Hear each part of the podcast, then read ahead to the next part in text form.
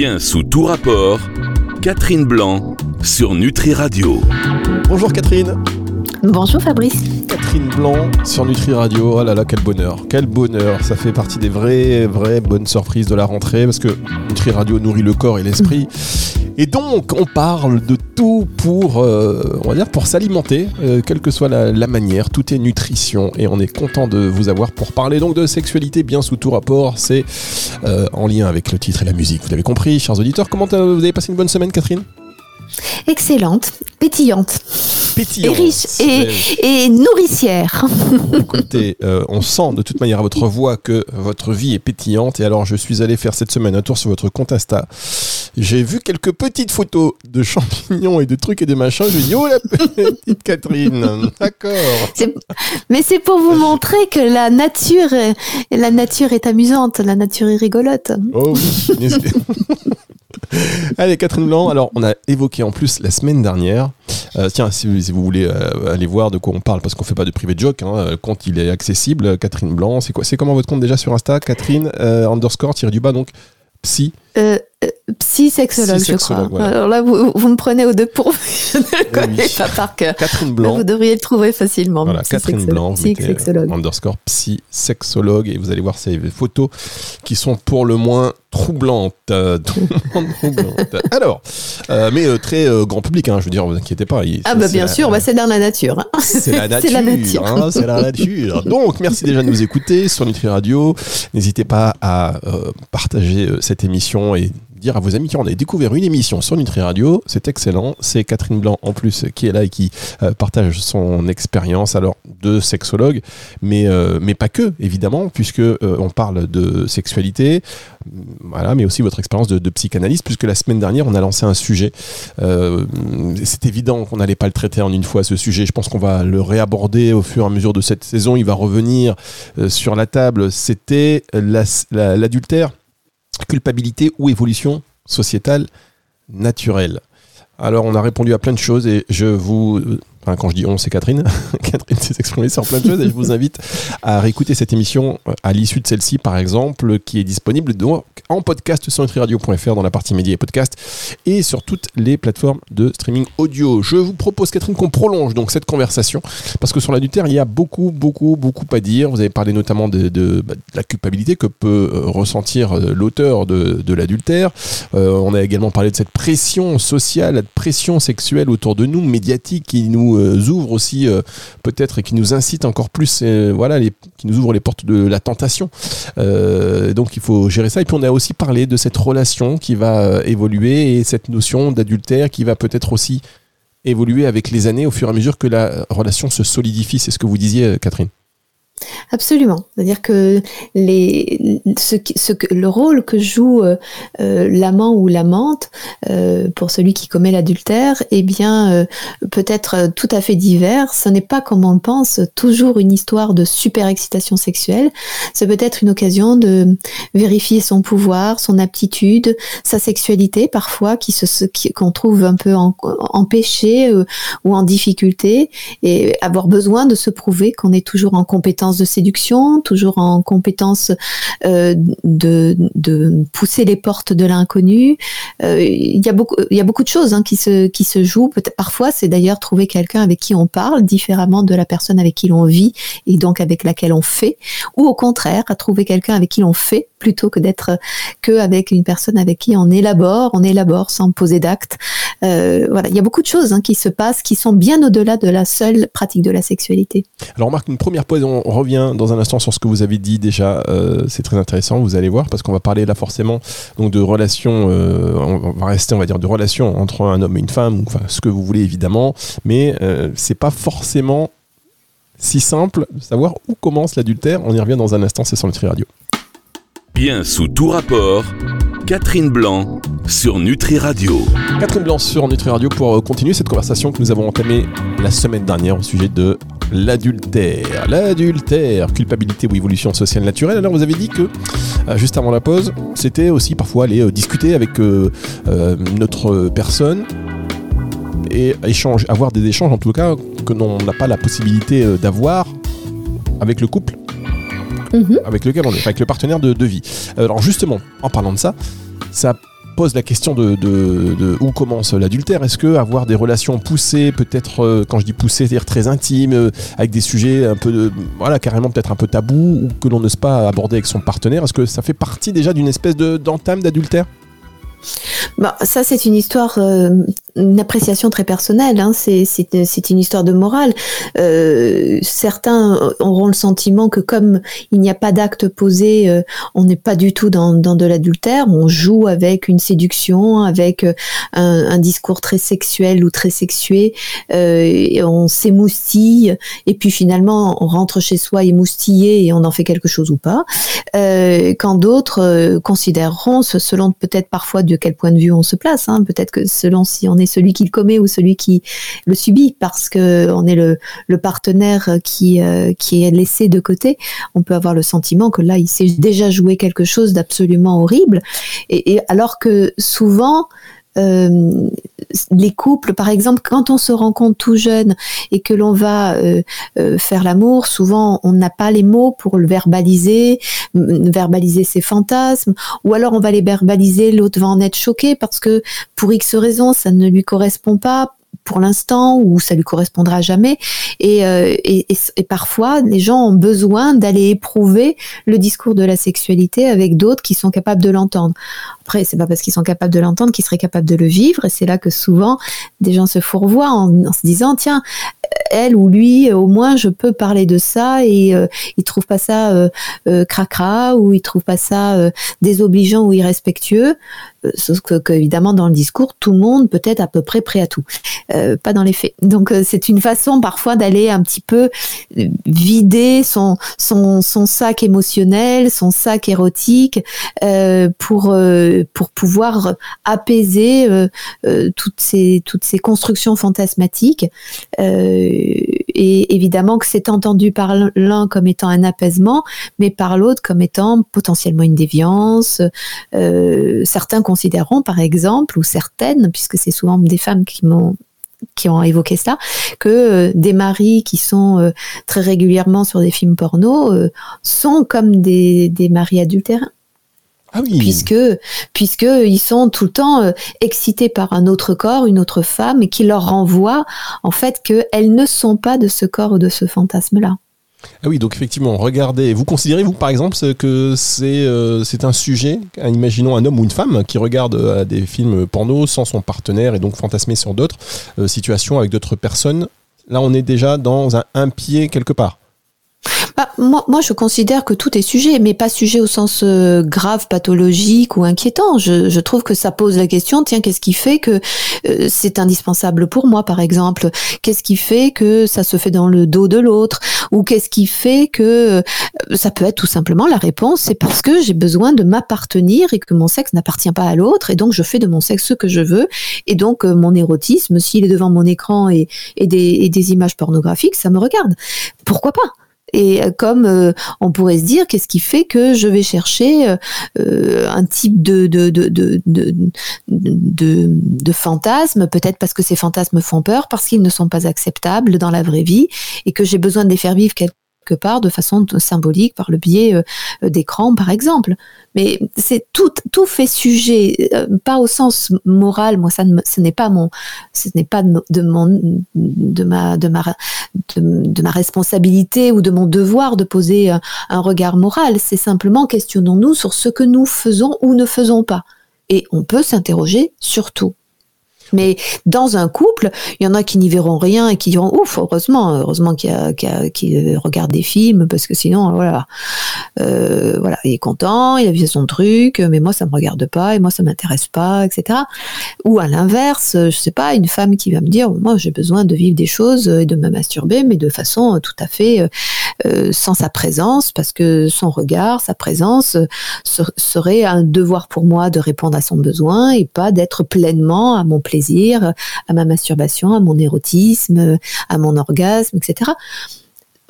Liberté, liberté chérie. Simplement, qu'est-ce que ça veut dire pour nous? Qu'est-ce qui se joue ou ne se joue pas dans notre couple pour être dans des besoins d'ouvrir des, euh, des à côté, des, des regards sur autre chose, et encore une fois, peut-être avec beaucoup de justesse. Alors comment on fait pour, euh, pour aborder ce sujet finalement de l'infidélité euh, avant qu'elle ne se produise dans une relation. Est-ce qu'il y a des manières saines, des manières pour euh, voilà avoir cette communication qui joue un rôle central évidemment? Je crois que généralement les, les couples, euh, euh ils vont tout d'un coup quand, quand il y a cette, cette, cette, envie d'ailleurs, parce qu'il y a eu ou par, provoqué par une rencontre, ou une envie d'ailleurs qui va faire la possibilité de rencontre. Euh, c'est souvent parce que si par exemple c'est une envie d'ailleurs qui va faire la possibilité de rencontre, c'est souvent parce qu'il y a des choses manquantes dans la relation. Donc évidemment que ce qui est le mieux, c'est de pouvoir euh, dire à son ou sa partenaire, euh, là on parle comme si c'était hétérosexualité, mais on est bien d'accord que c'est par simplicité euh, langagière, hein, parce que c'est peut-être deux hommes ou deux femmes, hein, bien évidemment. eh bien, c'est souvent de dire à l'autre, et si, et, et, pourquoi, et tentons, et je trouve, etc., pour ouvrir le champ des possibles. souvent d'ailleurs, l'autre un peu rétif, euh, mais qu'est-ce qui te prend euh, euh, Mais ça, tu sais très bien que ça ne m'intéresse pas.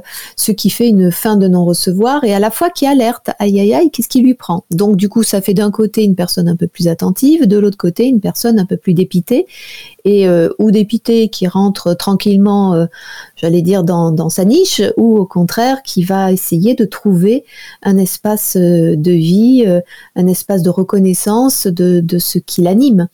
Donc, euh, bien sûr que parler, c'est parler de, du couple, parler de l'infidélité, c'est plus complexe parce que ça, ça met de l'inquiétude dans la relation. Euh, ça dépend bien sûr des partenaires. Euh, maintenant, il y en a qui se présentent comme tels. Je suis pluri-amoureux ou pour moi, il est important de Tu es mon amour, mon amour central, mais j'ai besoin de sexualité. Et souvent, ça s'est souvent exprimé dans les débuts des relations. Et le risque c'est toujours que par amour, celui qui n'est pas du tout enclin à ça euh, se laisse penser ou laisse penser que ce puisse être possible dans une sorte de d'accord euh, de soumission d'une certaine manière et parfois s'engage même dans des relations, notamment euh, euh, dans des trucs échangistes, etc. Et pas pour s'y faire du bien, mais juste pour démontrer la, la relation amoureuse. Et puis parfois, il y a aussi tel est pris qui croyait prendre, c'est-à-dire engager l'autre à une aventure qu'il ne qu'il n'avait pas questionné parce que dans l'envie soi-même de, l'aventure, et puis finalement, celui qui avait l'envie, ben, ça, ça, tourne court quand l'autre s'est ouvert un espace. Euh, ce qui évidemment déstabilise la relation. Donc vous voyez bien qu'il y a plein de raisons à la culpabilité. Bien sûr, la culpabilité parce que la sexualité est toujours connotée comme étant un truc pas bien, alors que la sexualité, en quoi ça ne serait pas bien? Encore une fois, c'est un élan de vie, c'est un, c'est un élan de créativité, c'est un élan de rencontre, c'est un élan dans lequel peut se, peut se faire moultes émotions, indépendamment de l'émotion amoureuse. Donc c'est une jolie chose, la sexualité, mais souvent, nous voulons la rétrécir, la comprimer, euh, nous la regardons sur, euh, sur justement euh, l'œil de la, euh, de la faute, la faute intrinsèque et la faute qui plus est quand il s'agit d'infidélité. Et par définition, nous, nous la grimons, nous la noircissons et, nous noircissons un regard sur nous-mêmes. Merci Catherine, ça nous donne à réfléchir tout ça, ça nous donne à réfléchir. On a une question qui arrive, qui j'espère, va vous faire euh, être très sincère, Catherine, comme vous l'êtes d'habitude. Il va falloir trancher, il va falloir nous révéler des choses. C'est juste après ceci sur Nutri Radio. Bien sous tout rapport, Catherine Blanc sur Nutri Radio. Catherine Blanc, psychanalyste et sexologue bien connue, qui nous parle de sexualité dans cette émission. Donc, bah, écoutez, voilà, bien sous tout rapport. Est-ce que vous êtes prête à nous révéler des choses, Catherine? Allons-y pour vos questions. La liberté d'y répondre reste pleine et entière. Pirouette, cacahuète, comme je disais quand on disait qu'on était jeune. Euh, vous vous souvenez, ce soir, il était un petit homme. Ah, mais c'est bien ça. Hop, je l'avais perdu une vue. Je vais la chance. bon, alors là, sans pirouette, mais quand je dis nous révéler des choses, comme vous êtes donc psychanalyste et sexologue, la question est le pourcentage de vos patients qui viennent vous voir et qui sont infidèles. C'est pour qu'on ait ah, une idée de savoir ce qui nous attend nous-mêmes. Parce que je vous dis, des fois, on n'est pas au courant. Alors, c'est sûr que je fais peu de statistiques, mais je dirais que je, dirais que de toute façon, tout ce qui est dit dans mon cabinet, euh, alors, je vais faire encore une pirouette, mais tout ce qui est dit dans mon cabinet n'est pas nécessairement audible par le partenaire. Donc, à ce titre, tous ont des pensées infidèles, déjà au sens très large du terme. Et après, questionner l'infidélité, euh, alors évidemment, je reçois les deux. Je reçois ceux qui la subissent et ceux qui la questionnent, euh, qui viennent parfois chercher euh, une autorisation, ce que je n'ai pas, euh, je n'ai pas lieu de donner, bien évidemment, puisque moi je ne fais que renvoyer le pourquoi le voulez-vous et en quoi ne le pourriez, le pourriez-vous ou ne le pourriez-vous pas, pour que eux arbitrent de ce qu'il, de ce qui est en train de se jouer. mais je dirais que c'est quand même allez, je suis pas très bonne en, en évaluation euh, comme ça, mais je dirais beaucoup plus que de la moitié. D'accord, plus de la moitié. Donc, mesdames, messieurs, on est deux là par exemple, entre vous et moi, déjà il y a quelqu'un qui a un problème. J'ai dit beaucoup plus que la moitié. Ah oui, beaucoup. Bon, bah, voilà, allez, on est tous dedans, mesdames, messieurs.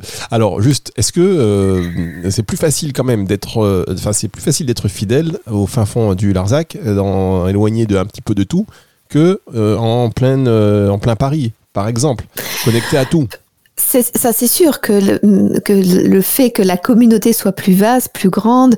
À Paris, on sait que les gens sont plus célibataires, sont plus rapidement célibataires. Il y a qu'à voir le turnover des locations de, de ou des, d'appartements, euh, des petites surfaces pour euh, parce que les gens se séparent. Donc, euh, il y a qu'à voir le turnover de des hôtels, le turnover des applis pour les hôtels fréquentables en journée, applis qu'on ne citera pas, mais que de chacun s'est trouvé regarder les applications aussi de rencontres dans un périmètre autour de chez soi.